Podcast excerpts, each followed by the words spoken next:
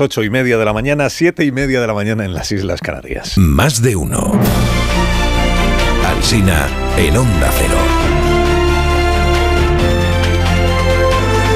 Dirección de sonido, Fran Montes. Producción, María Jesús Moreno, Marisol Parada y Alicia Eras.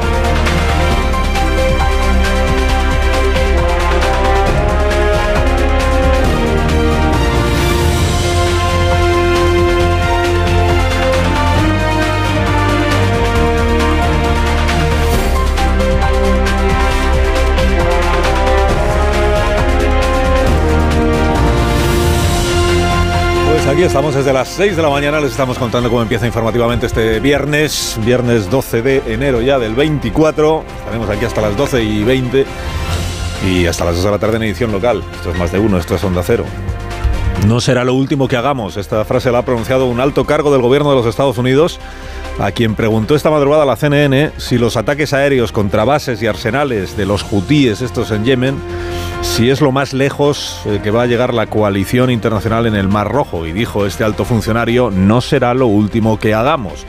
Que significa que dependiendo de cómo reaccione ahora este grupo armado y quienes lo apadrinan, entre ellos el régimen iraní, este grupo armado que es eh, un grupo rebelde al gobierno del Yemen y pirata en, contra los barcos que utilizan el Mar Rojo, que en función de cómo reaccionen, pues se decidirá cómo sigue esta operación eh, no ofensiva, sino defensiva, que es lo que están subrayando Biden y el primer ministro del Reino Unido, el señor Sunak, son los dos gobernantes que esta madrugada han difundido comunicados. Llaman defensiva la operación porque es para eliminar las agresiones que sufren estos barcos, estos mercantes. Al diario El País le ha dado tiempo a incluir este asunto en su primera página, creo que es el único de los diarios que abre con ello, los demás pues lo harán supongo en sus ediciones de mañana si el asunto sigue siendo grave. Dentro destaca el diario El País que la Unión Europea ha propuesto crear una nueva misión naval que patrulle el Mar Rojo en coordinación con la de Estados Unidos, pero sin depender de la de Estados Unidos y diferente de la misión Atalanta, que es la que ya existe. Dice la crónica, va en línea esta propuesta con la que a su vez hizo el Gobierno de España, una misión naval específica para este asunto. El Gobierno de España analizará si se une a esa misión, aunque en su día dijo que no tenía ya más recursos militares que poder ofrecer.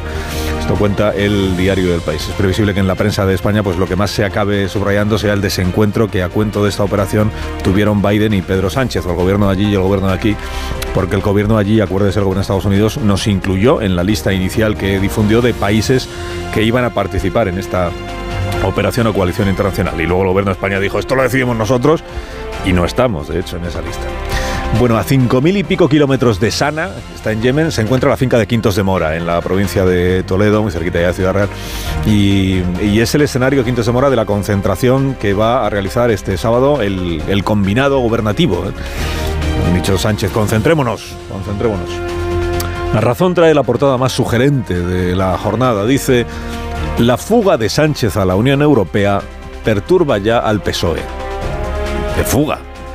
La cosa viene a cuento de un artículo del Financial Times de esta semana en el que se especulaba con el relevo de Charles Michel como presidente del Consejo Europeo o presidente fijo de la Unión Europea.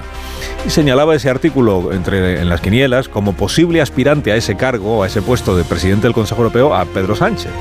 Bueno, este artículo ha circulado mucho en las últimas horas entre socialistas españoles, sobre todo entre socialistas españoles poco partidarios de Sánchez, de verdad. Y digamos que el run run, pues según la razón, tiene ya preocupación, genera preocupación en, entre los fieles a Pedro Sánchez. Dice, el traumático pleno de esta semana en el Senado ha dado fuerza a este run run, esta idea de que antes de que el barco acabe de hundirse, el presidente se fugará a Bruselas. Esto de la fuga no sé si va con segundas, por aquello que trabajaría en la misma ciudad en la que está Puigdemont, que es, es el que está fugado, desde la que mece la cuna Puigdemont. Bueno, esta es la razón. Sobre la negociación o el pacto entre el PSOE o el gobierno, no sé, y Junts per Cataluña. El PSOE no ha difundido todavía, lo hemos contado, ni media línea sobre qué es lo que ha pactado, qué es lo que ha negociado, pero ya está intentando aguar el contenido de ese acuerdo. Y por ahí va la vanguardia en su portada de hoy. Este es el título. Dice, el PSOE trata de rebajar el alcance de sus pactos. Dentro dice que es el gobierno el que trata de limitar el alcance de ese acuerdo. Es verdad que hace tiempo que no se sabe dónde empieza el gobierno, dónde termina el PSOE, dónde termina uno, dónde empieza el otro, ¿no? Ayer dijo la vicepresidenta uno que ya se verá qué es lo que se delega cuando se haga la ley orgánica correspondiente, que es como decir pues que ni ella misma sabe qué espera Junts per Cataluña que, que se le delegue y, a qué cometa le está dando hilo el gobierno. O esto hacia dónde se quiere llevar el asunto. Apunta la vanguardia un par de cosas en su información de hoy. ¿Hacia dónde quiere llevar Junts esto del control migratorio? Uno, eh, vincular la acogida de inmigrantes al porcentaje de población. O traduciendo, que como Cataluña tiene un porcentaje más alto de población inmigrante que otras regiones, lo cual es normal porque tiene un nivel de renta más, más alto, que se pueda cerrar la puerta a la llegada de nuevos inmigrantes alegando que ya tienen un porcentaje demasiado alto. Y dos, que el gobierno de Cataluña gestione, atención al concepto que se aporta, gestione el acogimiento lingüístico. ¿Qué es el acogimiento lingüístico? Y ojo esto otro que también dice la vanguardia. Dice, el gobierno central descarta que Cataluña pueda cerrar los CIE que dependen del Ministerio del Interior, los centros de internamiento de extranjeros. El gobierno descarta que Cataluña pueda cerrarlos, porque dependen del Ministerio del Interior. Digo ojo porque basta que el gobierno lo descarte hoy para que mañana lo esté concediendo. Tengo preparado por si, por si acaso. A esto de rebajar el alcance de los pactos, el mundo lo llama control de daños del gobierno. Dice, descafeinar los anuncios y sosegar a Esquerra Republicana, que es quien de verdad gobierna Cataluña, no Junts, ¿no? Apertura del mundo. Junts exhibe su perfil xenófobo tras ceder Sánchez Inmigración. Afirma eufórico, se entiende que Junts, que Cataluña podrá echar a los inmigrantes que delincan. Hay una foto de dirigentes de Junts per Cataluña, está ahí la señora Borràs, delante de un CIE, de un centro de internamiento, exigiendo su cierre. No digo nada lo usted a lo de antes y añade el mundo. Los mozos de escuadra dicen que no están preparados para gestionar esto de la inmigración, que esto es una burrada. El periódico informa de que fue una conversación personal entre Puigdemont y Santos Cerdán la que salvó el pacto entre Junts y el PSOE el miércoles cuando ya se estaba eh, votando en el Senado. Una conversación personal. No me digan más. aquí intervino personalísimamente el de Waterloo, le aceptó la lista de la compra a Santos Cerdán, en nombre de Sánchez, entiendo, y así muy complejo el final de la negociación, como se ve. Bueno, el nacional.cat, eh, lo he contado antes, dice que en realidad hubo una cena el martes. Eh, ayer en esta tertulia, Tony Bolaño decía que había habido una cena, que no tenía muy claro quiénes habían ido, entre socialistas y gente de Junts per Cataluña el martes por la noche en Madrid. Pero es que el nacional.cat dice que la cena fue en el Palacio de la Moncloa. Esto es que el Palacio de la Moncloa lo va a desmentir en...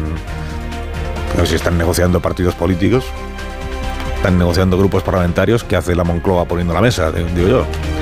Bueno, el Nacional.cat dice que, ahí estaba la vicepresidenta Monteros, eh, Santos Cerdán y el ministro Félix Bolaños, con Nogueras, con Jordi Turul y con Albert Batet.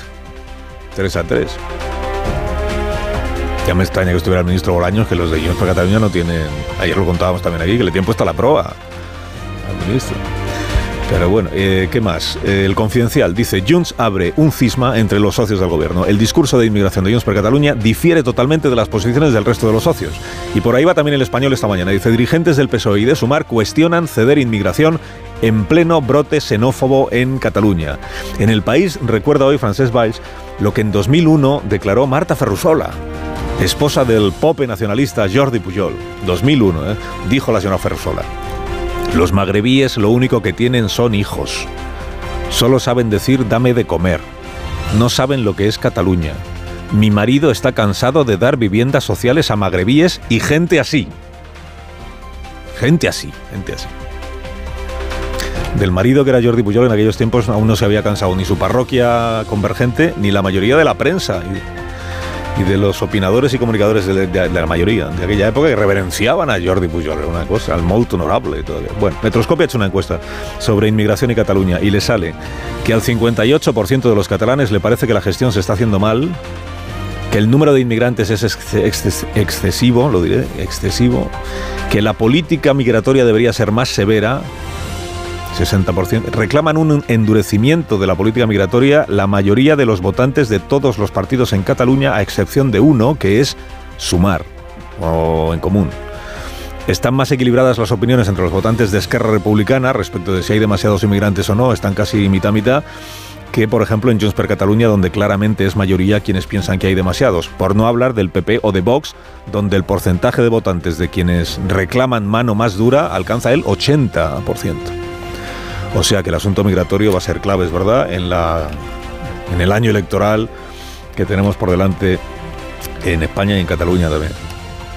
Eh, noticias de profesiones y oficios. En la voz de Galicia leo hoy que entre las profesiones más demandadas este año están enfermería y jefes de obra, que el trabajador más deseado será el ingeniero de automatización y que la nómina más jugosa es la de anestesiólogo. La prensa catalana reproduce hoy un informe que han presentado el gobierno de Cataluña sobre la formación profesional. El periódico dice, hacen falta más sanitarios y mecánicos que estilistas. Y la vanguardia dice, faltan carpinteros, carniceros y electricistas. Se refiere a que son oficios que tienen una alta demanda por parte de las empresas, pero pocos estudiantes interesados en, formarse en ello. Y luego termina en el diario El País que entrevistan a Alexander Payne, el, cineasta, que estudió Derecho porque sus padres no le dejaron estudiar cine, dice. Entonces pasó un año en Salamanca haciendo un curso de intercambio y, por eso conoce pues, nuestro país y conoce también el cine español. Bueno, dice Alexander Payne que José Luis López Vázquez le habría servido para el papel de profesor de historia que interpreta eh, Paul Giametti en esta película que se ha estrenado que se llama Los que se quedan, película de Alexander Payne, de la que hoy amenazan con hablar los culturetas.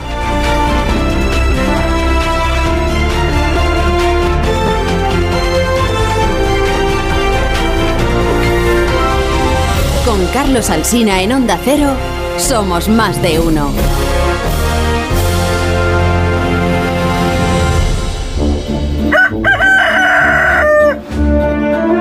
está el gallo La Torre, como cada mañana a esta misma hora. Buenos días, Rafa. Buenos días, Carlos Alsina. Mira que estamos curados de espanto. Quiero decir, hemos repetido tantas veces que Sánchez está dispuesto a todo con tal de gobernar. Si lo que asusta de lo ocurrido esta semana no es eso que ya era conocido, sino la brutalidad con la que se negocia con materias delicadísimas. ¿Cuáles son las políticas sensibles de un país? Digo yo que las políticas de inmigración forman parte de ellas. En cuestión de minutos, como si fuera una compra impulsiva en un bazar. Así se intercambiaron a cambio de un puñado de votos. Ni la policía sabe qué implicará, ni, ni, Interior sospechaba qué ocurría, ni la Generalitat que, que ha de gestionar estas competencias sabe aún en qué consisten. ¿Cómo se puede manejar con esta frivolidad asuntos que afectan a la seguridad y a la integridad del Estado? Es que uno escucha el relato de la negociación que hace Jordi Turul y se le hiela la sangre. Le preguntan, ¿pero cómo, cómo cambiaron ustedes los de Junts de opinión si llevaban todo el día diciendo que votarían que no? Y Turul responde, hombre, es que nosotros veíamos que iban cediendo y cediendo y cediendo y cediendo y claro, llegó un punto en que ya no podías decir que no. ¿De verdad esto le compensa a alguien? Es que se ha hecho una conjura de minorías para evitar que gobernara el que ha ganado las elecciones. Y de verdad esto merece la pena. Concluye la torre, concluye. yo porque eh, concluyo que, inevitablemente las cesiones irán creciendo en una escalada que es previsible porque nadie quiere quedarse atrás y parecer que es el tonto de la sociedad, eh, el que menos se lleva. Por de pronto, el Endacario Urcullo ya ha dicho, ¿y el PNV qué? Y valen lo mismo los cinco votos del PNV que los siete de Junts, como Podemos ha demostrado. Te deseamos un fin de semana espléndido, La Torre. Gracias por estar con nosotros a primerísima hora de la mañana. Es mi trabajo. Tertulia de esta mañana aquí en la radio en Más de Uno, Antonio Casado, buenos días. Hola, aquí hay. buenos días. buenos días. David Jiménez Torres, buenos días también para ti. ¿Qué tal? Muy buenos días. Buenos días, John Muller. Buenos días, Carlos. Buenos días. Y buenos días, Amón Rubén. ¿Cómo ¿Qué tal, Carlos? Luego en la cultureta hablaréis de la película de Alexander Payne, me han chivado. Sí, así es. Y de Galdós y de 1824. Una película de los, de los años 70, la película de Alexander Payne. Bueno, es de ahora, pero es de se ha hecho como si fuera, no es solo que esté ambientada en los años 70, sino que se ha filmado como si habría filmado en los años 70. Si yo me he enterado bien de la cosa. Bueno, esto para luego. Eh, John Muller está muy pendiente de lo del Mar Rojo. Es, como nuestro... Ah, estás distribuyendo las, los temas. John Muller se, encarga esta mañana en la tertulia del Mar Rojo. Nos vas contando pues las... David Jiménez Torres está somatizando estas jornadas, porque David somatiza eh, la actividad política cuando es extrema. Sí, y se le nota afectado. Cuando algo pasa en Yemen no duermo. No, me refería a Yemen precisamente. Te referías a lo de aquí. Me refería al Senado. Ah, ah, ah, ah. A lo de aquí. Y, Antonio Casado, como es de Zamora, pues es quien se va a ocupar de contarnos lo de Quintos de Mora, que está en otra provincia. Sí, señor. pues nada. Están ya repartidos los papeles. mientras vais estudiando lo que os toca a cada uno, eh, sobre todo los jutíes, que nos lo tienes que explicar bien, John Muller. No, no, confundamos, no, no liemos a la audiencia. Sí, ni hagamos muchas bromas tampoco. Los jutíes son los de, los de Yemen. Los, eh, lo que no, es que tiene que ver Zamora con Toledo, pero bueno. Sí, son dos provincias, ya lo he dicho. Son dos provincias. Sí, pero muy distintas. Mora, Quintos de Zamora. Todas las provincias son distintas. Esa es la pluralidad y la diversidad de la España promiscua. Sí, señor. Exactamente. Bueno, antes de todo eso, dejadme que salude a Unai Sordo, que es el secretario general de Comisiones Obreras y que tiene por delante pues una jornada de la que van a salir, eh, una jornada negociadora de la que van a salir eh, noticias. O eso esperamos todos. Eh, Unai Sordo, buenos días. Hola, buenos días. Buenos días, porque por un lado está el... Bueno, eh, ayer por alusiones, ayer en este programa yo mencioné que Unai Sordo había hecho una declaración en la que... Eh, animaba, instaba, recomendaba, no sé cómo decir, al gobierno de España que volviera a la vía del diálogo y del, y del entendimiento y de sentarse a hablar las cosas en lugar de ir por la vía del trágala, esto de la que tiene mucho que ver con, con lo del abuso de los decretos ley, entiendo, ese tipo de la mala relación con algunos socios, en fin, y con y con también una parte de los agentes sociales, que no parece que esté la cosa muy engrasada con la patronal, por ejemplo, ¿no?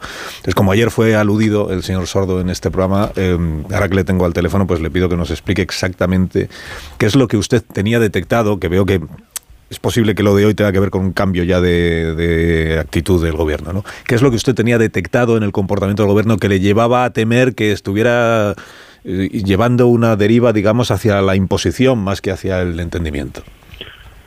Sí, yo el análisis que expresaba hace un par de días en una rueda de prensa era que de alguna manera después de una legislatura donde creo que el marco del diálogo y la concertación social ha dado frutos bien importantes para este país, que ha sido uno de los de las fortalezas que explican, por ejemplo, la marcha del empleo en España en estos en estos momentos, pues nos encontrábamos sorpresivamente con que el inicio de esta legislatura pues este diálogo social se estaba devaluando. Se estaba devaluando porque medidas como la del decreto sobre los subsidios apenas habían sido consultadas con las organizaciones sindicales o una reforma en la estructura de la negociación colectiva ni siquiera había sido comunicada, ¿no? Y yo le lanzaba ese mensaje al gobierno de que un espacio de diálogo social además no es solo un espacio de consulta, es decir, no es mandarte un borrador de decreto o un borrador de norma 24 horas antes de, tramitarla, mm. sino que mm, se debe configurar en base a una negociación en serio, como hicimos la anterior legislatura, sin ir más lejos y que el mandato constitucional a los agentes sociales pues va por ahí, ¿no? Por tener espacios verdaderamente de negociación y concertación, no solo de consulta. Y ese era un poco el mensaje, porque claro que apreciaba una cierta devaluación de esos espacios de diálogo social que, insisto, han sido muy útiles en el pasado y que creo que ante la necesidad de hacer políticas públicas más sofisticadas, como va a necesitar España en el futuro, pues creo que es mucho lo que sindicatos y patronales podemos aportar ahí. Y percibe que el gobierno ha captado ese mensaje, no solo por lo que usted haya dicho estos días, sino por lo que ha sucedido también en el Pleno del Senado esta semana. Ha captado el mensaje de que igual tenía un poco abandonado esto de hacerse entender y negociar las cosas antes de, llevarlas, por ejemplo, a una votación parlamentaria o de aprobarlas por la vía del decreto, ¿no? Yo intuyo que sí, teniendo en cuenta que creo que hoy vamos a resolver la negociación del salario mínimo, pero que además el Gobierno inmediatamente, después de lo que ocurrió en el Senado, bueno, en el Congreso lo trasladado al Senado, eh, antes de ayer, eh, inmediatamente digo, mm, se puso a disposición de reformular ese decreto sobre los subsidios en el marco precisamente del diálogo y la concertación social, ¿no? Es decir, yo creo que parte del, mensaje se ha, entendido, pero yo lanzaba un mensaje también a mayores, porque yo no me estaba refiriendo exclusivamente al Ministerio de Trabajo, yo hablaba del Gobierno, ¿no? Que nosotros le hemos hecho un emplazamiento a Pedro Sánchez para que nos convoque a los sindicatos mm, y a los agentes sociales en general y definamos o redefinamos el perímetro del diálogo social, que es exactamente lo mismo que hicimos hace cuatro años y cualquiera que mire los objetivos que nos planteamos en aquella declaración firmada por Gobierno, patronal y sindicatos, los resultados de esos cuatro años de negociación son muy positivos, teniendo en cuenta lo difíciles que han sido. ¿no? Algún periódico leí esta mañana que está, no sé si usted o alguien de Comisión Obreras, haciendo, intentando hacer de puente entre Sumar y Podemos, o de mediación, eh, porque Podemos tumbó el decreto de, eh, bueno, fue uno de los grupos que tumbó el decreto del Ministerio de Trabajo esta semana, ¿no? Intentar ahí establecer un cauce, un cauce de entendimiento entre ambos. ¿Existe esa labor de mediación de comisiones o no? No, no, no, no no es nuestra función, eso en primer, en primer lugar no también que tampoco es una zona en la que debiéramos meternos, aunque fuera nuestra función, pero no, nuestra, nuestras funciones son otras y yo sí creo que el marco del diálogo y de la concertación social y los acuerdos que de ahí se pueden derivar pueden servir de lubricante, por decirlo de alguna manera, para luego configurar también acuerdos políticos. No digo yo que no pueda tener ahí una función, ¿no? Pero no es nuestra función la mediación entre partidos. ¿Y para qué meterse en el lío, si le he entendido bien? ¿no? Eh, bueno, esa puede ser otra, pero, pero vamos, más allá de esa más allá de esa derivada, nosotros somos bastante respetuosos con las organizaciones y como comprenderá, bastante lío tenemos con, la situación económica y laboral en un contexto tan complejo y tan mutante como el que vivimos como para meternos en camisas de once varas. ¿no? Salario mínimo interprofesional, hoy el gobierno tiene previsto ya fijar eh, en cuánto queda la cuantía, la subida para este año que ya hemos iniciado. Ustedes están hablando del 5%. Eh, el hecho de que la patronal no haya eh, querido participar, al menos hasta ahora, de, la negociación, eh, a ustedes les, les a ver cómo digo, a, ustedes les conviene, el gobierno está diciendo, si la patronal participa de la negociación, igual lo dejamos en un 4 un 4 si no participa, lo subimos un 5. Pues, pues claro, desde el punto de vista de los sindicatos, pues que no participe. No, porque esto es más complejo que eso. Nosotros mm. preferimos que haya un acuerdo tripartito, fíjese, aunque tengamos lógicamente que negociar y siempre que se negocia, pues hay que ceder un poco, ¿no? ¿Y por qué digo esto? Pues pues no es porque en la foto estén Garamendi y Gerardo Cuerva y, le den lustre a la foto, no, no, no es por eso, es porque la subida del SMI luego se tiene que trasladar a los convenios colectivos. Desde que el SMI ha subido tanto en España, ha, ha atrapado, por decirlo de alguna manera, a las categorías más bajas de miles de convenios colectivos. Y entonces el objetivo sindical no solo es que los trabajadores mejoren sus salarios porque lo diga un decreto, sino porque acaben transformándose en una mejora de las tablas salariales de esos miles de convenios colectivos. Y esto se hace mejor cuando en el acuerdo ha participado la organización empresarial. Por eso es por lo que buscamos ese acuerdo tripartito. Ahora, claro, lo que no puede ser es tampoco un veto por parte de COE. Y COE puso un 3% encima de la mesa al inicio de la negociación, que no era una mala posición de partida, pero es que no ha movido ese 3%.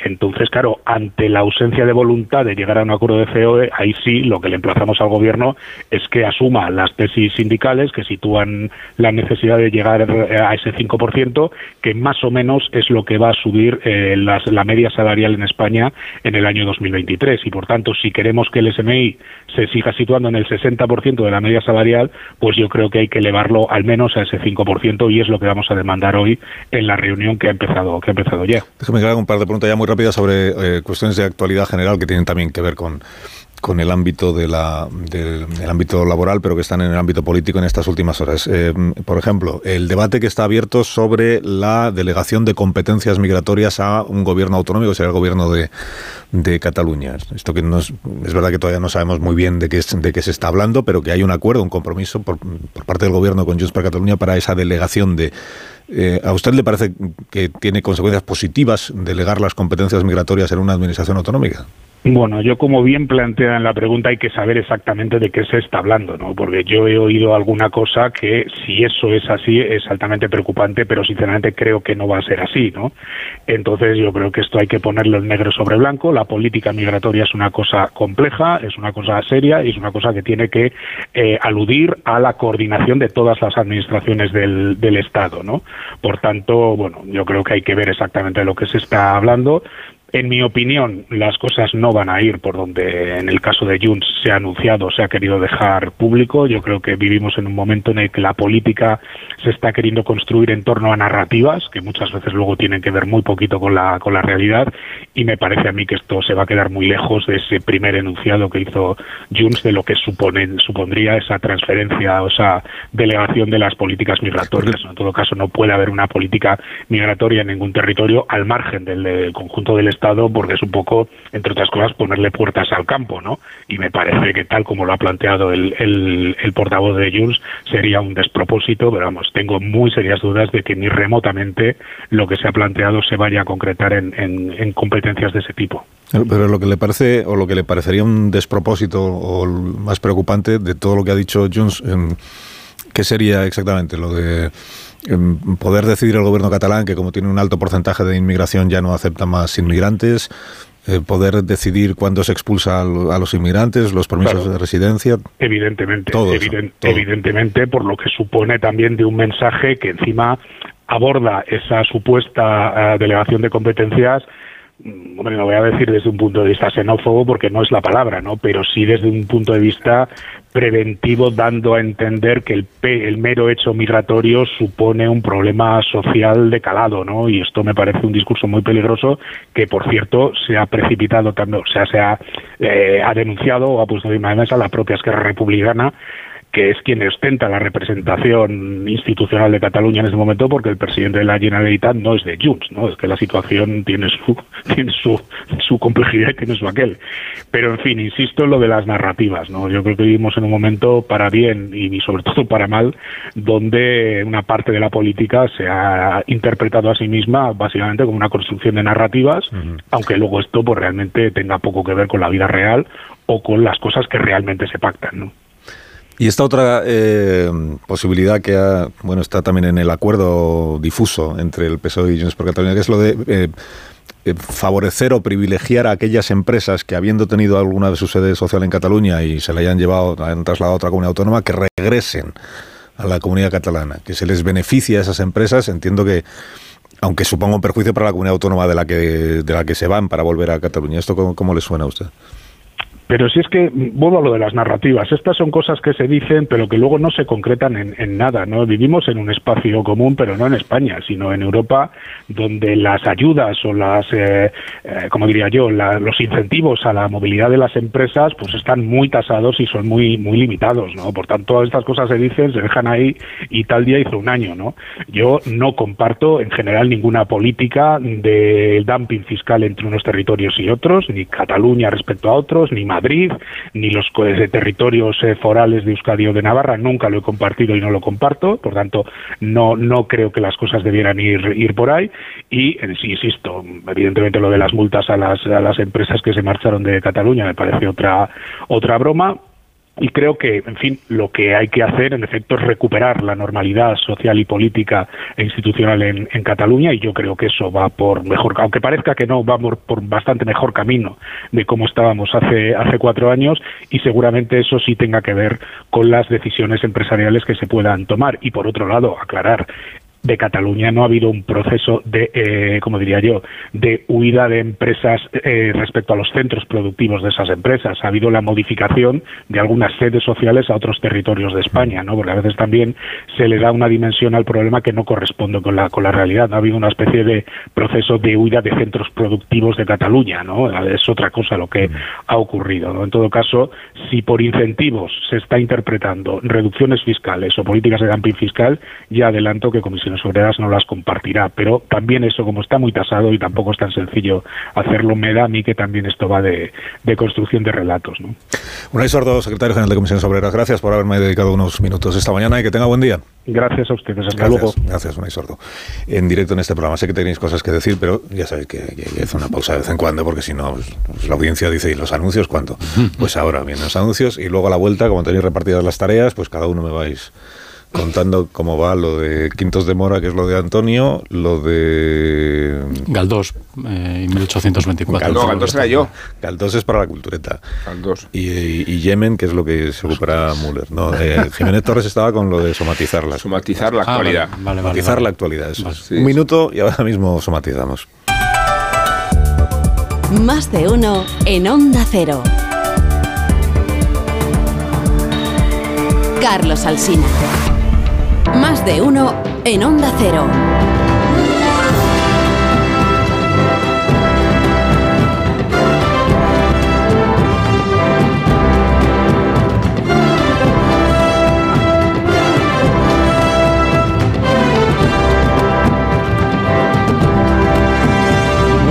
Tres minutos de la mañana, una hora menos en las Islas Canarias. Enseguida contamos también con Ignacio Rodríguez Burgos, el último dato oficial que aporta el Instituto Nacional de Estadística respecto de la inflación del, mes pasado y por tanto ya del año pasado también, año 2023. Antes de todo eso es que es viernes y los viernes aquí celebramos a Raúl del Pozo, como bien sabéis, así que sumados a la celebración.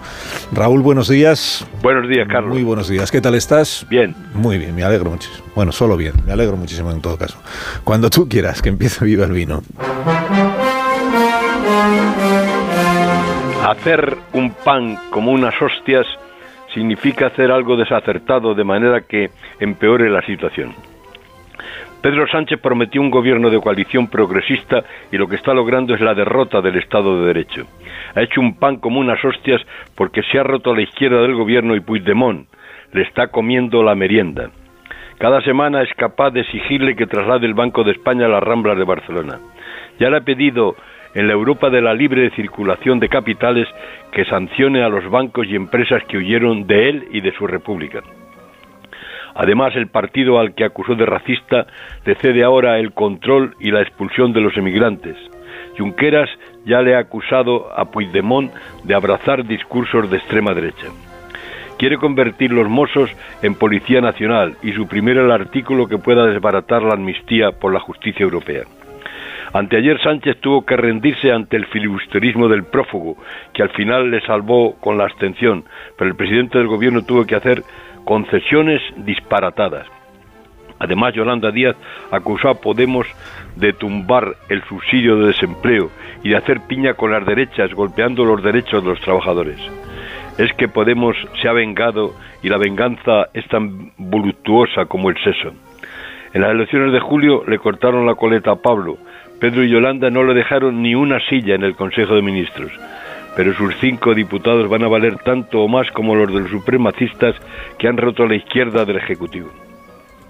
Dijo Isabel Rodríguez, que ahora es ministro y que fue portavoz del gobierno, a la política española le falta una copa de vino. Tenía razón, querido Carlos, y más ahora que nunca, así que viva el vino.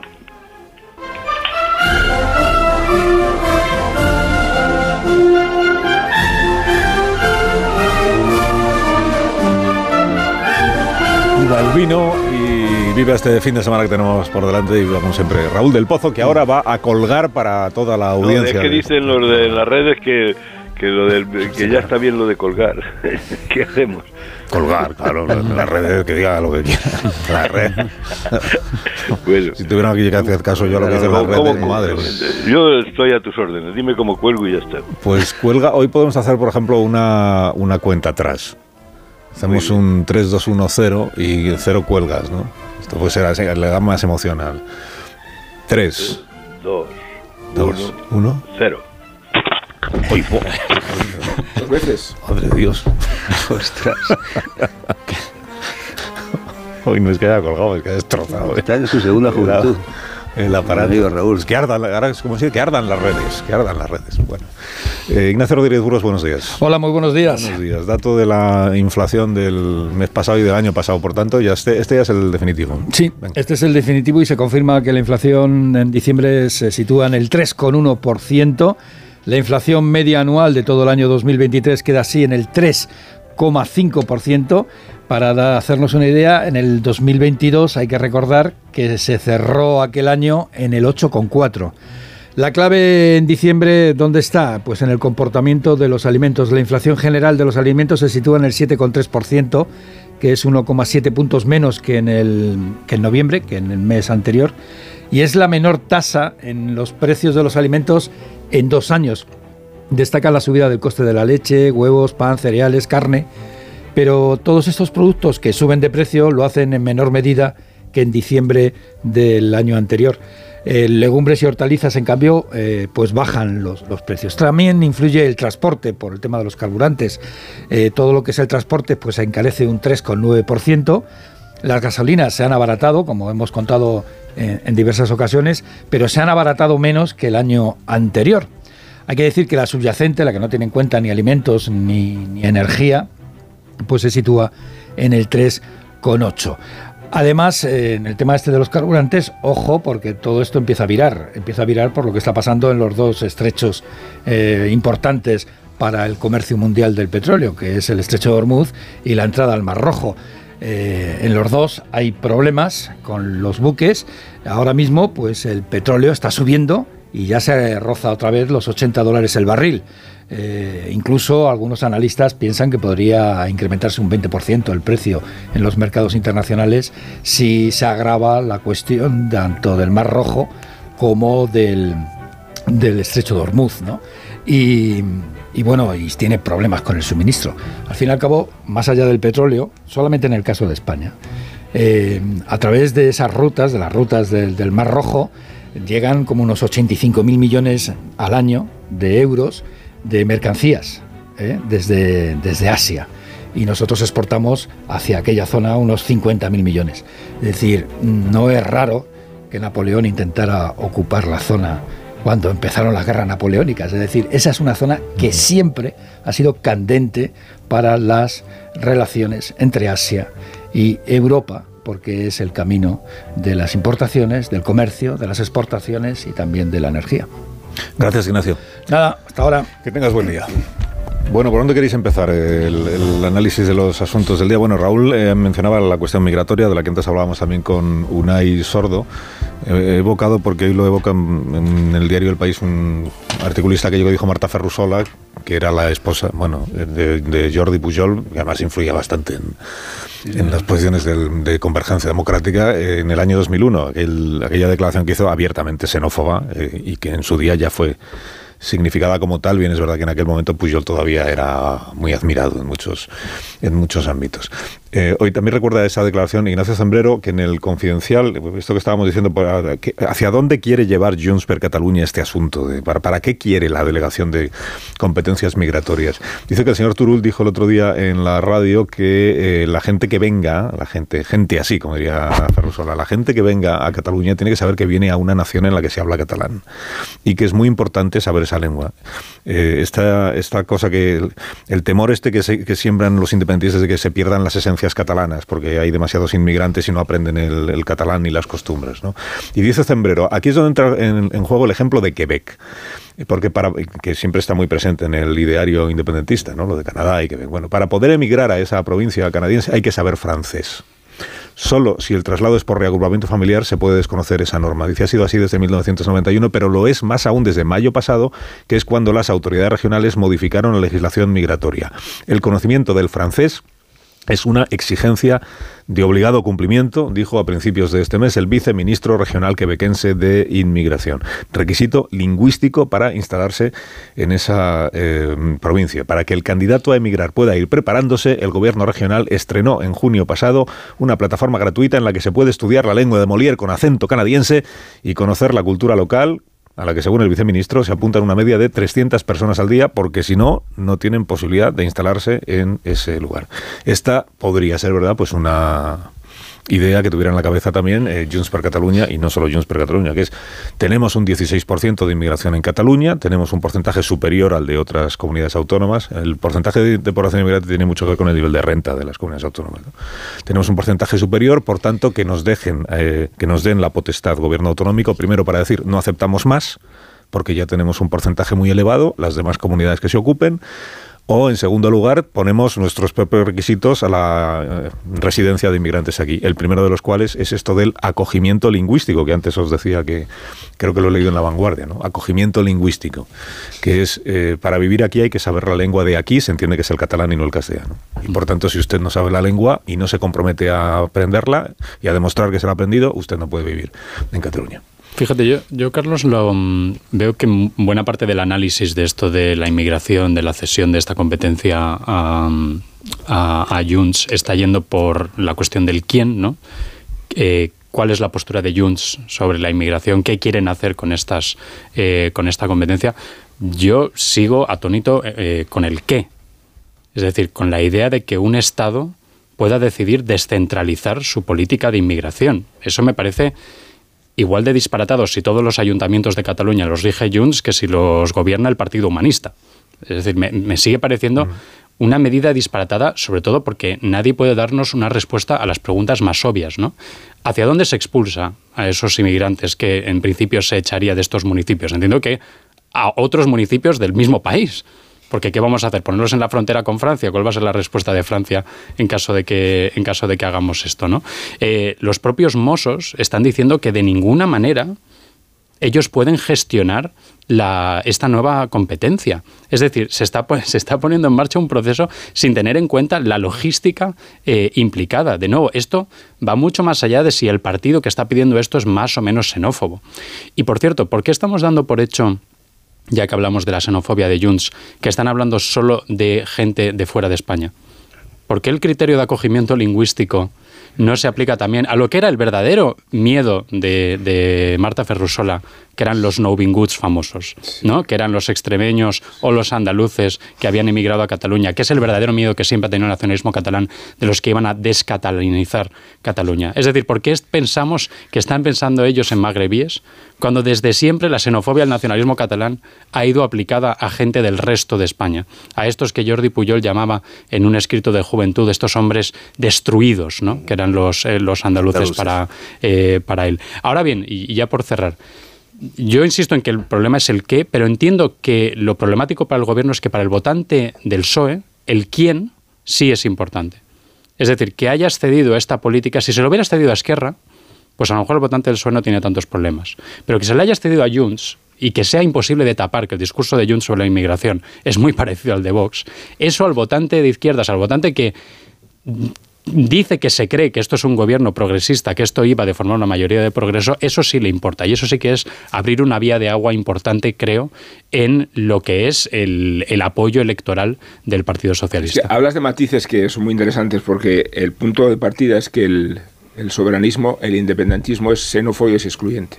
Y lo ha sido para considerar eh, ciudadanos de primera y segunda categoría en función de los privilegios que les han ido concediendo los sucesivos gobiernos y en función del estatus que un eh, catalán no hispano-catalán, no, no, no, parlante, no catalano parlante, tiene en la propia Cataluña. Luego, aquí estamos en, en los grados en que se expande el, el soberanismo. Y, y está claro que, lo preocupante del giro de Sánchez hacia Junts no es solo eh, la cuestión de condescender con principios de un discurso que escuchamos a la ultraderecha. Es si él está empezando a variar su discurso sobre la inmigración. Porque yo creo que, que la legislatura de sanchismo se inaugura con el Aquarius y convierte el Aquarius en la demostración populista y demagógica de un barco a la deriva que no tenía puerto donde atracar y, desde esa perspectiva a la actual, yo creo que se va madurando un discurso mucho más severo sobre la inmigración que está utilizando Junts como, como casi punto de vista eh, preparatorio. Eh, y, lo digo porque son varios los gobiernos socialdemócratas, socialdemócratas de Europa que han variado su política de inmigración. El más rotundo es el de Alemania, Dinamarca también, pero Alemania no digamos. Eh hablando de deportaciones masivas, de condiciones mucho más severas de aceptación, y que en territorio sensible, hipersensible, como van a ser las elecciones europeas y muchos otros comicios, colocan a, Sánchez en una posición muy cínica respecto a lo que él ha desempeñado. O sea, no solo está asumiendo como propios discursos que, de que nos ha prevenido el mismo denunciando a Vox, sino que a mí me parece que ya la política de Marlasca Melilla, ya las concertinas afiladas demostraban... Más hipocresía que eso. Sí. Hay dos antecedentes, no solamente ese, hay otro que es el del Open Arms que fue eh, pues, a, muy poco, a muy poco tiempo después de tomar posesión eh, Sánchez. Eh, dos antecedentes clarísimos. Uno es el Open Arms y otro es lo de, lo de Melilla. de todos modos, em, yo prefiero esperar a ver de verdad de, qué va esto, porque es que mm, no lo sabemos. Entre otras cosas, para eso se van a reunir en, en Quintos de Mora, para explicar, a ver hasta dónde llegan las pretensiones de Junts y a ver hasta dónde llega esa delegación de competencias que claramente invade dos que son del Estado, como el control de las fronteras o, la, expulsión o no la expulsión de, los, de los inmigrantes. Eh, eh, claro, Quintos de Mora, que me preguntabas tú antes, vamos a, hablar de Quintos de Mora. Lo que representa, la, metáfora de, Quintos de Mora es, es en realidad la metáfora de una forma de hacer política. Eh, que es la de tomar decisiones, eh, David, tomar, decisiones y luego ver cómo las explicamos. primero tomamos unas decisiones y después, a ver, explicamos o descubrimos por qué las hemos tomado. Claro, el por qué se sabe, evidentemente es una cuestión de supervivencia política, pero me refiero a la argumentación, de la, a la narrativa que diría, que diría Unai Sordo, que por cierto dice que, que devaluado está el, el, diálogo social, no, no, y el diálogo político, no te digo nada, como está de, de devaluado. Es decir, la, la palabra es, es, como decía Raúl, desconcierto como decía eh, Rafa La Torres, es que se ha banalizado la compraventa de asuntos de mayor cuantía, de asuntos muy importantes, como es la seguridad jurídica, como es la, integridad territorial, eh, eh, la estabilidad del, país, la gobernabilidad del Estado, todo eso es producto de compraventa. Pero pues fíjate, Antonio, hay una cuestión que estamos diciendo, es muy típico del sanchismo esto de, bueno, pactamos y luego ya vemos cómo lo explicamos, ¿no? O cómo se lo intentamos vender a la opinión pública. Pero ahora hay una evolución que es, bueno, pactamos, luego nos tiramos días averiguando qué hemos pactado, averiguándolo nosotros mismos. Y para eso se reúnen y, en quinto y de luego y luego ya tercer paso, lo que antes era el segundo paso, ahora es el tercero. Luego ya vemos cuál es el giro propagandístico que le damos a la cosa. Pero debe de ser el primer pacto en el que uno de los implicados en el pacto todavía sigue sin saber exactamente qué es lo que ha pactado. Ya. Pero es una, es una forma de hacer política. Lo, lo mismo que es una forma de hacer política, imponer los intereses particulares o partidistas o personales, particulares, intereses sectarios de parte sobre los generales. Eh, Es que mm, en estos momentos estamos en, estamos en eso. O bien ya la utilización de la intención culminatoria contra el adversario. La Junta de Galicia dice por provocar. No, no, más medios, más medios para más. Tres y la, y la Royal Navy, que, de- que decía la- la- la ministra, ¿no? Eh, mm, mm, todo es como una, como una provocación del, del- adversario. Y Yolanda Díaz diciéndole a los otros, ah, pues si no os sentáis, eh, lo subimos más. Todo es así, así se está haciendo la, política. Por eso la palabra es desconcierto, barullo o putiferio, como decía, como decía eh, Juan Luis Cebrián, aludiendo a la palabra, a la expresión que utilizó Miriam Nogueras en septiembre de 2021 y que según Cebrián dice es la única vez en su vida que acertó, cuando dijo que la política española era un putiferio, no en el sentido que eh, popular, sino en el de barullo, desconcierto, Y el otro también, ¿eh? Usted, bueno, incluso, incluso en el otro. Entonces, eh, eh, y lo, lo- lo preocupante, a mi juicio, lo preocupante es cómo de alguna manera lo estamos normalizando. O sea, las terminales políticas y mediáticas en estos momentos, pues lo estamos comentando pues como un asunto más de la tertulia, ¿no? Y cuando a mí me parece que es que es- el asunto es tan grave que de verdad tendríamos que estar, eh, estar echándonos eh, las, eh, la mano, las manos a la cabeza, explicando, empezando a explicar qué es un Estado fallido o haciendo cola en los aeropuertos. Eso de verdad que es como tendríamos que estar. Porque, claro, lo que ha ocurrido ya, primero la amnistía. Segundo esto, yo creo que una tercera ya va a ser insoportable. La tercera puede ser. Ah, bueno, la tercera era En Pamplona, los ¿eh? ¿no? La- no, la la- tercera Pamplona, tienes razón. Bueno, pues una más ya va a ser insoportable. Por eso yo soy de los que creo de verdad que esto no puede durar, que, que día- puede salir mal con, con el hecho de que, de que la gobernabilidad del Estado dependa del dedo del de, un, de un fugado de la justicia, que representa, de hecho, a la quinta fuerza de una comunidad autónoma. Es que no hay por dónde pillarlo esto, perdón. El día, el día uno, Antonio, coincidimos en, el- en este programa mm, hablando de cuáles iban a ser los grandes temas del año. Yo mm, dije que iba a ser la inmigración, pero no pensé que iba a ser tan pronto, y menos en esta clave local. Yo pensaba más en las elecciones europeas en, junio, eh, que, que- que el tema de la inmigración va a ser el gran tema, como ha dicho Rubén. Pero mm, hay que destacar dos cuestiones obvias. Debajo del nacionalismo está el control racial. Siempre. Siempre. O sea, no es solo separatismo, debajo de cualquier nacionalismo. Es inherente, O sea, sí, es inherente. Ah, Hay un hay un excluyente, lo dicho. hay un hay un economista expulsado de Vox o que ha dejado Vox precisamente por su bis liberal que una vez me explicaba, me decía, "Yo no soy un nacionalista de españolista, yo soy un patriota." Porque el patriota es el que ama a los suyos, el nacionalista es el que odia a los demás que es una vieja definición. Esto es una obviedad. Y la segunda obviedad es que todo esto está pasando para que Sánchez siga en la Moncloa. O sea, no- que no podemos perder de vista estas, estas cosas que son obvias, pero como el debate va avanzando y se van introduciendo nuevos elementos, eh, y, y esta historia de, de Junts, que significa, como ya durante mucho tiempo fue mermando aquella definición que hizo Puyol y que fue tan afortunada de que catalán era el que vivía y trabajaba en Cataluña, luego murió a manos de la expresión de su mujer cuando cambió el siglo y ya definitivamente con Artur Mas y con Junts definitivamente se ha visto la vis xenófoba de una parte del nacionalismo catalán, algunos separatistas y otros no. Pero bueno, este, este es un tema que a mí me parece insólito y yo creo que el gobierno Sánchez, que se cedió y cedió, señores, señor Turul, eh, y que parecía tan entusiasta cediendo a- para poder salvar sus decretos, al final mm, está convencido de que ha conseguido engañar a, a Junts. Fíjate, John, que la, la aberración política que mencionaba David eh, alude al absurdo de que se concede un privilegio a un partido que no gobierna.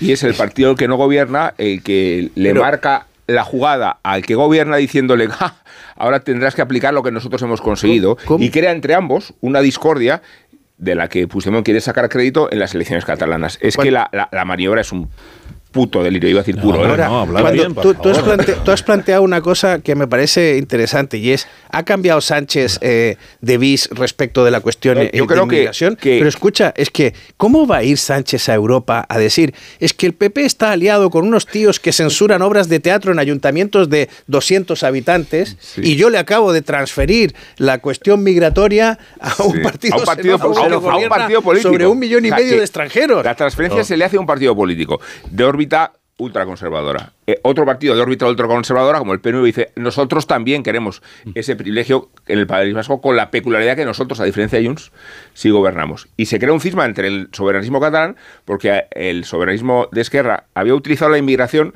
que esta es otra de las grandes paradojas, como argumento de integración propio. O sea, los extranjeros se integraban en la idea de la nueva Cataluña y si te hacías del Barça, mejor todavía, porque ya tenías configurado tu mecanismo de asimilación.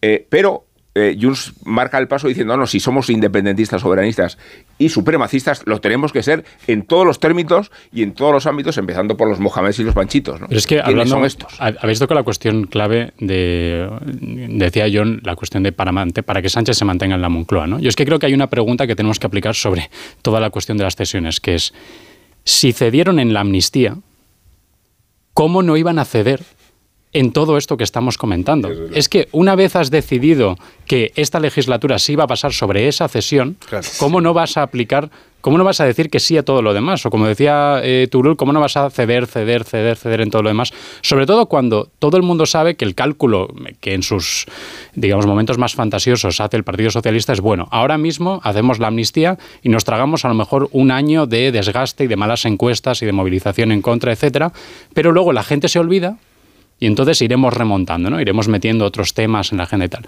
Claro, ¿qué significa? Tú no puedes convocar elecciones.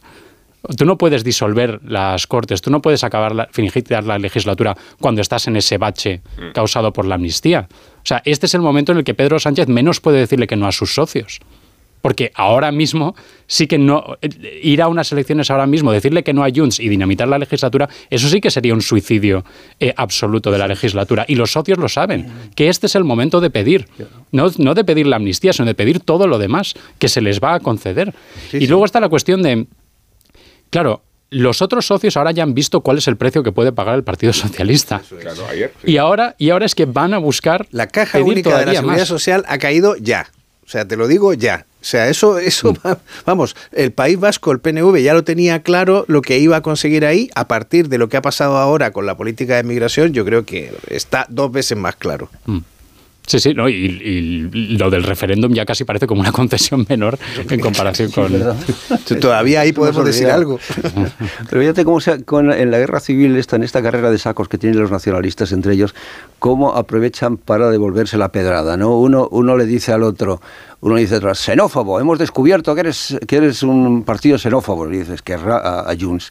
Y Junts le dice a, a, a Esquerra, ya, pero los conseguidores somos nosotros y los, y los que de verdad hemos conseguido cosas para la Generalitat y para la Cataluña somos nosotros. Es, es, un, es insufrible, de verdad, el, el clima en Es, el que es- estamos. es verdad que también ha sido interesante que Unai Sordo, creo que sin, sin ser consciente de ello, sin malicia, ha, ha incorporado una parte de la estrategia del Partido Socialista, de nuevo, no solo de ahora, sino de todas sus negociaciones con sus socios, que es decir, bueno, esto en realidad no son cesiones tan graves, esto son palabras, esto son narrativas.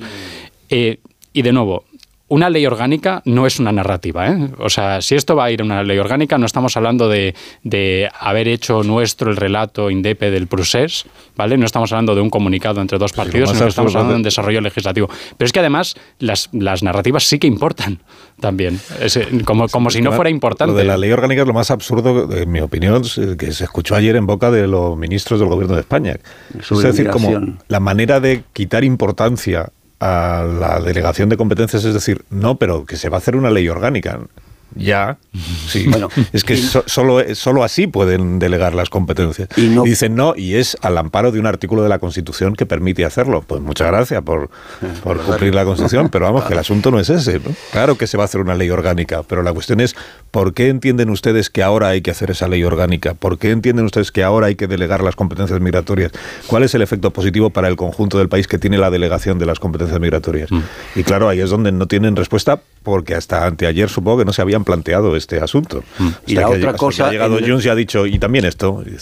Y otro asunto en el que tampoco hay respuesta, también estamos eh, a la espera de explicaciones, es lo que tiene que ver con la famosa cuestión prejudicial, es decir, con el artículo 42 de la ley de enjuiciamiento civil, ¿no? Porque si de verdad, estructuralmente, eso está diseñado así para que sea Europa la que tenga la última palabra en, casos donde está en cuestión el Estado de Derecho, debe explicarse, debe decirse, bueno, eh, esto habrá desaparecido, pero si de verdad un, tribunal o un, o un, juez presenta una cuestión prejudicial ante el Tribunal Superior de, Justicia de, Europa, se paraliza esa causa. Esto hay que explicarlo. Si, si, yo lo he entendido bien, si yo he entendido bien, esto es, una, es un mandato, es una imposición, es una exigencia de la Unión Europea. Es decir, para eso está el, Tribunal Superior de Justicia de, Luxemburgo, ¿no? Y, eso es cómo se, cómo se sustancia. Pues, mm, pues eso, con un tribunal o con un juez que recurre a Europa y dice explíqueme eso. Y mientras tanto se paraliza la causa. Bueno, si eso es así, explíquese. Sí, es verdad que No tiene razón Junts cuando, cuando dice con desaparecer, con quitar esto del, del decreto ya, ya está arreglado el problema, despejado el camino de la amnistía. Es verdad que Bolaños ayer intentaba precisamente esta idea de decir que bueno, en realidad no ha cambiado nada, no era necesario que el artículo estuviera ahí, etcétera. Yo creo que el problema es anterior, que es este gobierno tiene una sería un serio problema de credibilidad.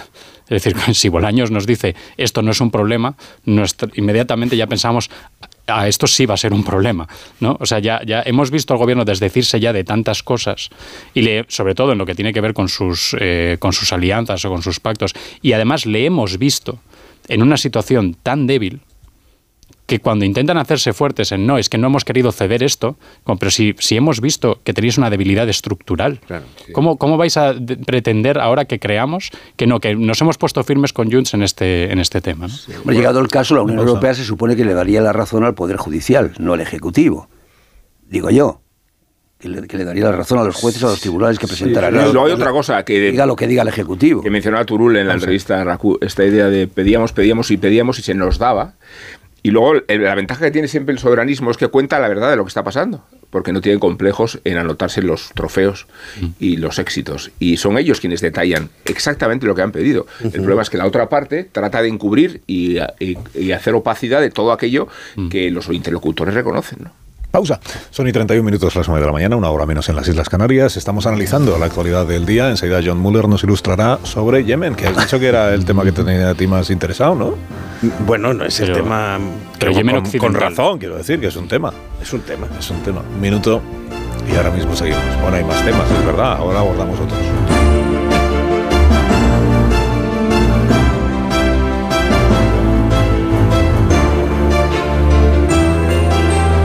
Más de uno. Onda Cero. Carlos Alsina.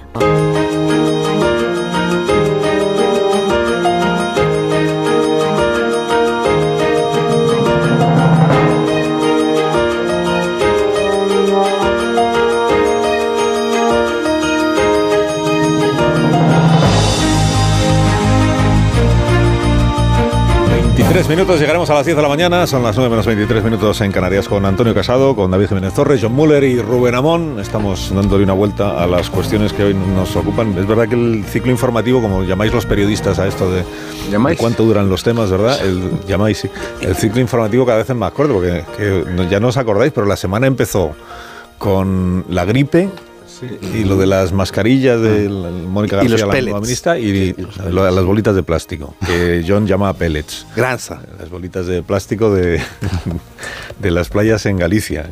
Y, fíjate, hemos llegado, estamos en el viernes y ya pues estos dos asuntos como que se han diluido. Nunca y no te digo nada de la guerra de Ucrania, allá donde está. La guerra de Ucrania. Bueno, lo de esta madrugada, que es el, esta madrugada que ha pasado. Qué responsabilidad, John, ¿eh?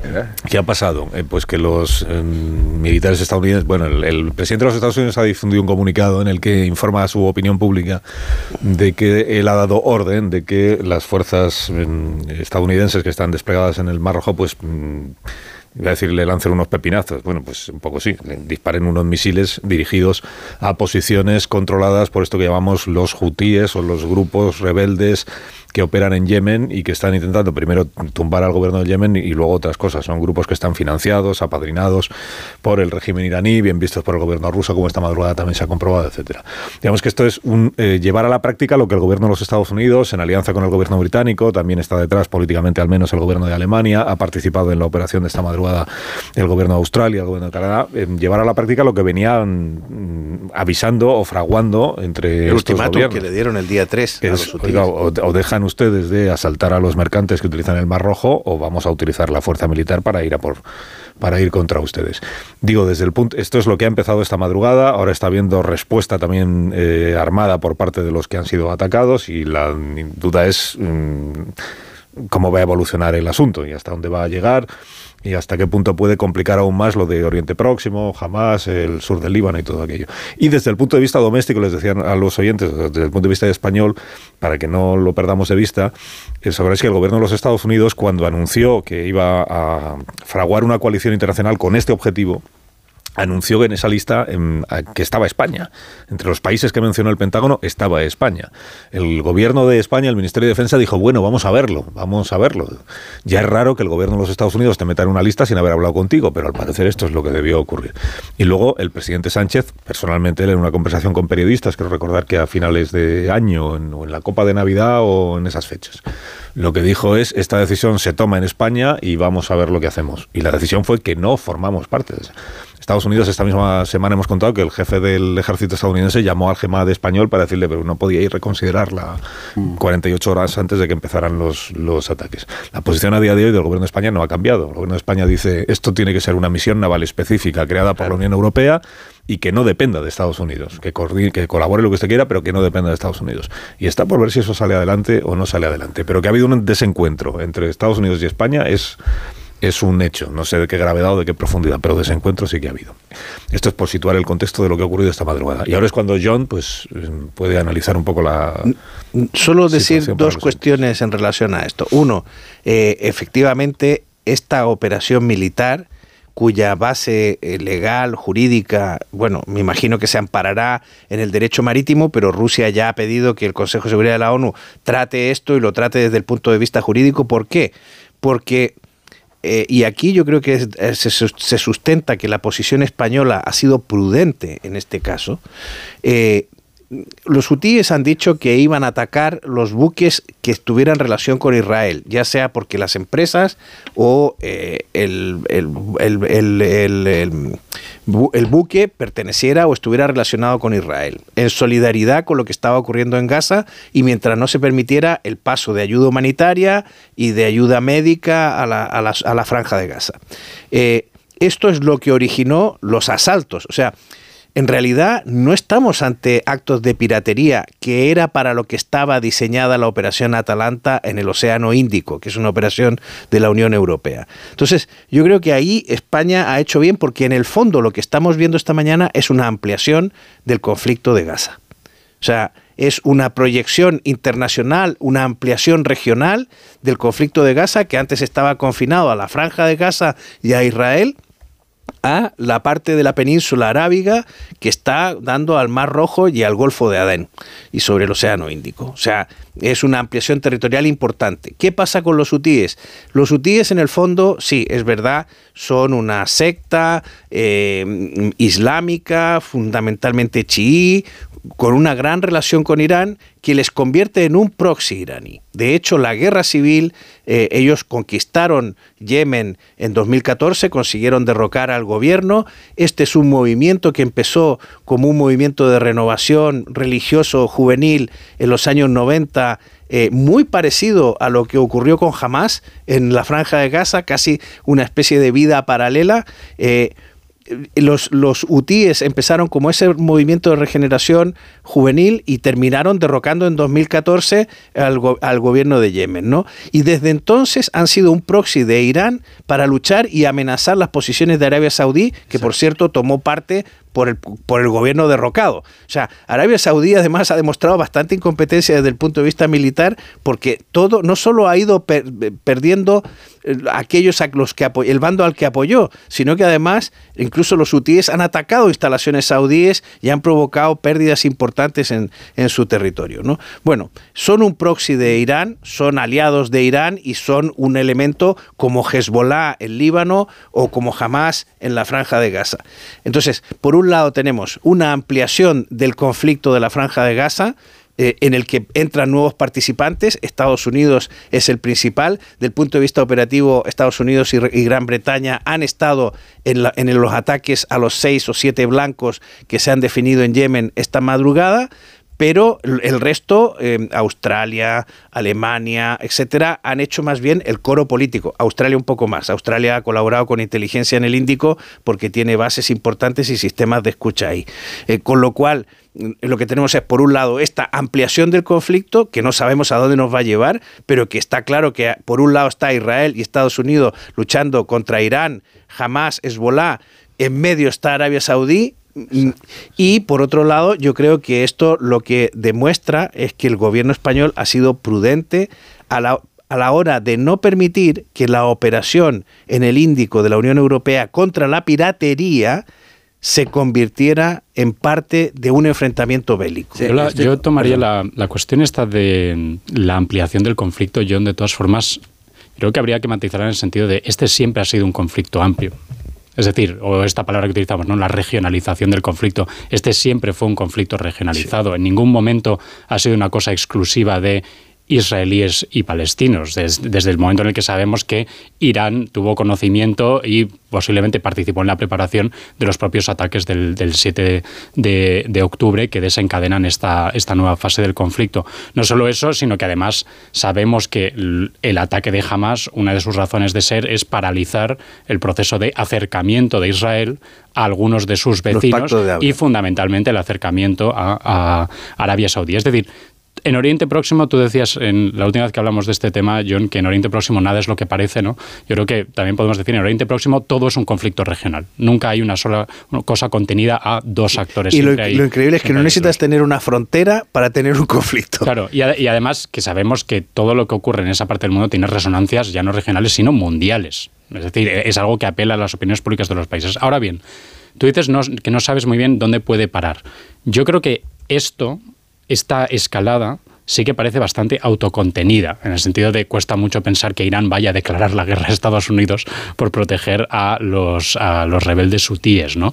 Yo sigo pensando que el verdadero peligro de que esto mm, se salga eh, de cualquier coordenada eh, que, haya tenido hasta ahora es la entrada de, de, de, Hezbollah. de, Hezbollah. Es decir, hasta que eso no ocurra, o si eso no ocurre, seguiremos hablando de una cuestión relativamente localizada. Y sobre todo, si no fuera tan localizada, eh, digo, en este caso lo de los UTIs, no habría sido tan fácil para Estados Unidos y para Reino Unido dar el paso de empezar a bombardearlos. Es decir, tú no tomas esta decisión de empezar con los bombardeos, los ataques de esta madrugada, si piensas que esto te puede llevar a, una escalada bélica verdaderamente dramática. Sí, es, eh, yo estoy bastante de acuerdo ¿no? con, la exposición que ha hecho, que ha hecho John. Eh, me parece bien lo que hace Estados Unidos, es decir, lo que se está jugando ahí es un, es un asunto muy importante que es la, la libertad del tráfico marítimo, ¿no? y esto afecta a toda la economía occidental y me parece bien lo que está haciendo Estados Unidos. Y como lo está haciendo también me parece bien la posición española en el sentido de que eh, esto es una operación militar sobrevenida que manda eh, hacia Estados Unidos, en la que España no tiene por qué entrar, y menos si no está detrás del paraguas de la OTAN ni de la, ni de la Unión Europea. Pero mm, respecto a los dos conflictos, es verdad. Yo recuerdo que el, que el día eh, que cuando se produjo el atentado a Soleimán, yo lo relacioné inmediatamente con, con el, conflicto de Oriente Próximo y, y David me corrigió con razón. Eh, porque efectivamente tiene más que ver con el conflicto de Oriente Medio, es decir, con la competencia que hay entre las dos potencias regionales que son Arabia Saudí eh, e Irán. Y además es un, es un conflicto cuasi religioso o religioso. Mm, el antecedente clarísimo, incluso me parece que es previo a los atentados de los hutíes a los barcos, es el, funeral de, de, Soleimán, el funeral Los de, atentados dobles de es, donde inmediatamente algunos también nos precipitamos en decir esto tiene mucho que ver con, con, con Gaza y no, y no. Eh, resulta que había sido el Daesh. Inmediatamente dijimos o Estados Unidos o Israel, no, no, no hay otra solución. Pues no, el Daesh, el Daesh que es, eh, pues, que es un, que ha sido una fuerza eh, criticada y, por, por la, Guardia Revolucionaria de, Irán, es decir, no, no, no está precisamente. Qué curioso, pero el Daesh ha atacado a todos, ha atacado a los hutíes, ha atacado a. A ver, las víctimas de Daesh fundamentalmente son musulmanes en un 99%, sí. que, que que la extensión de su hegemonía ya en decadencia obedecía a principios fanáticos que tenían como objetivo precisamente los propios musulmanes. yo creo que la cuestión es que... Pero entre eh, y, No, digo que, han ido, que ha ido en todas las direcciones. Eh, no, decía que eh, es como si la guerra se estuviera disputando solo en el ámbito superficial, por miedo a, penetrar en las zonas que la degenerarían a una guerra mucho más que, regional. Y allí donde se puede dirimir el conflicto sin mm, efectos secundarios, se dirime. Y ese es el caso que está sucediendo en el Mar Rojo entre otras razones porque yo creo que hay un actor de un peso enorme y antes no lo tenía, que es Arabia Saudí. y, y He visto que está Bahrein, uno de los que están en la coalición no es Arabia Saudí, es Bahrein, pero da lo mismo. Es decir, todas las eh, monarquías eh, estas del Golfo están... Da igual, los hutíes han atacado a los Emiratos Árabes también. No, y de hecho eh, es Blinken adopta la postura definitiva después de una visita al príncipe Bin Salman. Eh, luego eh, quiere decir eso, que, que, uno de los efectos tranquilizadores, para desgracia, eh, es Arabia Saudí por todas las connotaciones que tiene Arabia en muchos países occidentales, no digo no digamos el nuestro. Y, y por eso creo que no va a trascender de ese ámbito. Pero allí donde se delimita superficialmente el conflicto, también aparecen inmediatamente los aliados de unos y de los otros. Por eso me refería a la posición de Rusia y de paso a la de China, que también se salió de esa coalición, eh, diferenciándose geopolíticamente en qué lado hay que estar cuando se trata de dirimir el conflicto con Irán. No dejemos escapar eh, la maravillosa eh, ironía de que Rusia se, se, declare muy preocupada por el derecho internacional que está siendo violado en, esto, en estos ataques. ¿no? No, no vaya a decir que hay una guerra ilegal ahora mismo, pero no en Ucrania, sino en, en Yemen. ¿no? Ahora todo esto, en Siria. Todo, esto, claro, es, yo elogio la prudencia del gobierno español al decir tiene que ser una operación distinta, porque no estamos en el caso de la billetería, pero toda la inteligencia que tienen los americanos ahora mismo viene de la Operación Atlanta y los documentos de inteligencia los han elaborado comandantes españoles. O sea, es que... Y que luego hay relaciones orgánicas con la OTAN, ¿no? Eh, que obligan a, cierta afinidad y a cierta lealtad. Pausa. Y ya vamos despidiendo. Quedan 10 minutos para las 10 de la mañana, una hora menos en las Islas Canarias. Si teníais Falta hablar de otros temas. Eh, enseguida te preguntaré cuáles. Sí. La somatización. Yolanda Díaz, Podemos. Yolanda Díaz es el tema que queréis abordar. Bueno, pues será a la vuelta de. Tiene apuntado ahí en la libreta. Pues, no, en la libreta tiene apuntadas 27 de, cosas. De, eso solo tengo media página de apuntes, pero para cinco minutos que nos quedará. Esa eh, sería como un mito, la libreta de David Jiménez Torres. es azul y todo, el cuaderno azul. La libreta azul que no termina nunca. Una pausa. Y ahora mismo continuamos. Más de uno en Onda Cero. Eh, tres minutos para que lleguen las 10 de la mañana. Mm, administramos el tiempo como vosotros veáis, pero o amnistiamos a alguien. Sí, yo creo que sí. O tiramos de la libreta azul de David Jiménez Torres, a la que le quedan todavía 25 páginas, eh, todas sobre Yolanda Díaz, ¿no? Puedo decir dos frases sobre Yolanda Díaz y luego amnistiamos. No, que me, me, parece muy sorprendente que estemos hablando de estos días del fracaso de Yolanda Díaz con Podemos, como si la operación de vetar a Podemos o de echar a Podemos del gobierno fuera solo de Yolanda Díaz y no hubiera contado con la participación necesaria del Partido Socialista. Es decir, como si Sánchez hubiera estado a favor de mantener a Irene Montero en el, en el gobierno. Y en este sentido creo que cualquier fracaso de Yolanda Díaz con Podemos tiene que hacerse extensible también al Partido Socialista. Y de hecho los hachazos, los hachazos de Podemos en estos momentos van contra los dos, no solamente contra Yolanda. Viste el otro día Montero donde decía la amnistía, Sánchez manda mucho en el gobierno, pero en el Parlamento nada. Bueno, amnistías alguien hoy, Amón. Sí, me parece muy interesante, gracias David, que la abdicación está haciendo con el programa. de Fran se haya convertido en el mecanismo de supervivencia de las monarquías, mérito de Benedicto XVI, sobre todo porque la renuncia revolucionaria del rey de Roma resquebrajaba el tabú de gobierno perpetuo y de unción divina. Si un papa era capaz de abdicar, objetando en otras razones que las personales. Con más razón estaban constreñidos a hacerlo los monarcas temporales en entredicho. Juan Carlos I hubiera liquidado la monarquía de haberse aferrado al cetro. Por eso Felipe VI ya ha puesto en los raíles el camino sucesorio de Leonor, como si el relevo generacional funcionara como la mayor expectativa regeneradora. Mirad el delfín que ha ungido el rey Macron en Francia. Viene a cuento este preámbulo porque ha abdicado Margarita II a Dinamarca después de medio siglo de reinado, no ya convirtiendo en norma la excepción de antaño, el último rey danés, abdicó en 1523, sino delegando sus funciones en el hijo primogénito, que asumirá el trono este domingo Carlos, con 55 años cumplidos y con el título de Federico X. Podemos y procedemos a amnistiarlo a título preventivo y desearle suerte en una tarea compleja, no porque tenga que tapar los escándalos de su madre, sino porque no va a resultarle sencillo precisamente estar a la altura de la reputación de Margarita II, una reina de ejecutoria intachable y de grandes fervores populares. Lo digo porque el nuevo rey ocupa más portadas en la prensa de corazón que en los diarios serios. Y lo digo porque las razones de tanta excitación proviene de sus relaciones peligrosas con Genoveva Casanova, la ex de Cayetano, y quién sabe si la reina de corazones. Pues hasta aquí hemos llegado. Os deseo que tengáis un fin de semana espléndido. Si no vais a Quinto de Mora, pues ya iréis a algún otro sitio. Adiós, Antonio. Hasta luego. Adiós, Antonio. Al centro comercial La Gavia. Yo a de Zamora. Adiós. Adiós, Müller, que lo pases bien. Amón hasta las 11 de la mañana. Sí, muchas cosas Que hay que, de las cultureta. que hablar, ¿eh? Pues he apuntado Galdós, el terror, Payne, he Alexander apuntado Payne, he apuntado Vigalondo, la serie Vigalondo Vigalondo, sensacional, que ¿eh? tiene serie nueva. Bueno, son las 10, 9 en.